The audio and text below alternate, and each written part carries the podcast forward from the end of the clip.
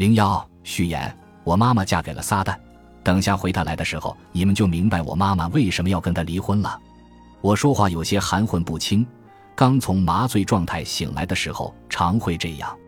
我环顾四周，寻找母亲的脸庞，好拼命地朝她点头示意。我想让她向在场的三名护士证明我说的是实话。他们有必要知道，在那个时刻，这是我们能谈论的最重要的事。我执意要讨论这件事。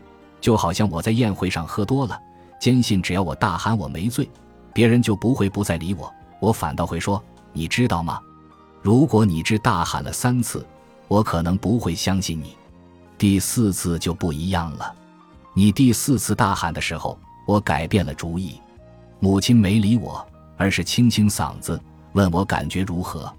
她竟然问我感觉如何，我几乎脑死亡了十五分钟。”我感觉太棒了，要是你想死，那么没什么比这种体验更接近真实的死亡了。哦，我死的可真是太好了。后来，米基医生常跟我母亲说，在参与这项研究的三位病人中，我的大脑活动终止的最快，终止的时间最长。我没有听到医生跟我母亲说这些，因为他俩每次这样讨论的时候，我都处于濒死状态。但母亲会跟我说我死后发生的事情，说她如何跟医生讨论我们家族的抑郁病史。在母亲说我表现得令人称赞的时候，我会提醒她：当我想做一件事的时候，我总是努力做到极致。没谁比我更会死。那些说我母亲嫁给了撒旦的话，是在第七次治疗之后说的。这并非我从麻醉中醒来时说的最离奇的话。更离奇的一次是在第一次治疗之后，那是我平生第一次接受麻醉。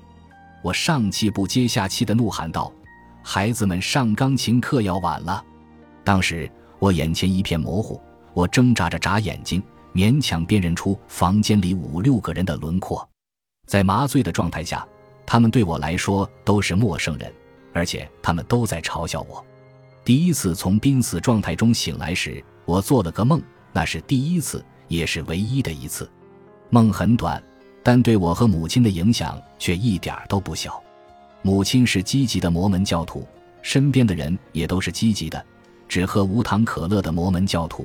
他没怎么接触过狂怒的醉鬼，但在那一刻，母亲立即义正辞严地制止了正在大笑的满屋子人，告诉他们：“我说的是一件非常严肃的事情。”问诊的时候，米基医生跟我说。从麻醉中醒来可能需要二十分钟到一个小时，而在我的梦中，这个时间比他所说的漫长太多了，长到我第二天晚上送孩子们去上每星期一次的钢琴课都要晚了。我惊慌失措，惊恐无比。过去的六个月里，每当下午坐下来陪小女儿练钢琴的时候，我都是这个状态。那时马洛刚七岁。他从小学二年级的秋季学期就开始上钢琴课了。他一直都对音乐挺感兴趣的，偶尔会弹几下钢琴。因为姐姐丽他已经上了几年的钢琴课。我永远不会把自己想死这件事归咎于每天陪女儿练琴，这只是那次长达十八个月的抑郁发作的一个转折点。然而，这样的转折点太多了，每个转折点都朝着越来越坏的方向发展。但马洛居然在钢琴的高音键上磕伤了额头，这件事比其他任何事情都更糟，他让我彻底崩溃了。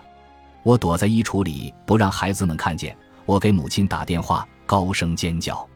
我拼了命的不让孩子们看到我的痛苦，而衣橱是家里最隐蔽的地方。我总是希望衣服能消掉声音。有时我尖声叫喊着说话，有时我会让痛苦的声音在喉咙里爆发。有时，母亲刚说了一句“你好”，我便无动于衷地说：“我不想再活了。”我给了大女儿读懂并在钢琴上弹奏音符的能力，把音乐带进了她的生活。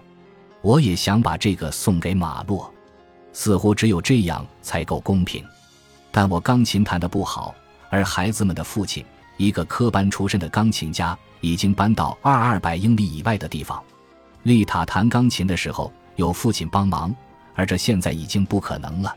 现在我是一个单身妈妈，还做着一份全职工作。我已经坚持三年了。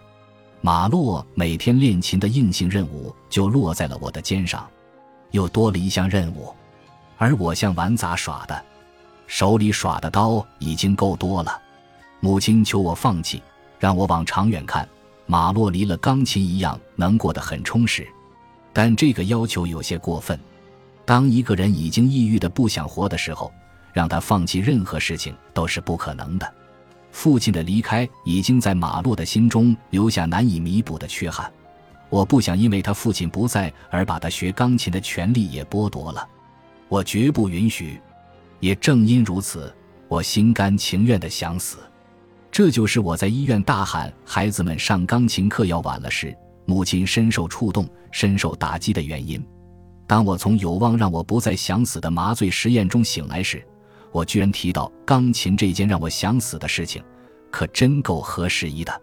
母亲让屋里的人安静下来，她求着他们不要笑。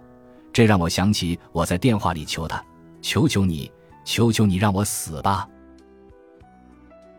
本集播放完毕，感谢您的收听，喜欢请订阅加关注，主页有更多精彩内容。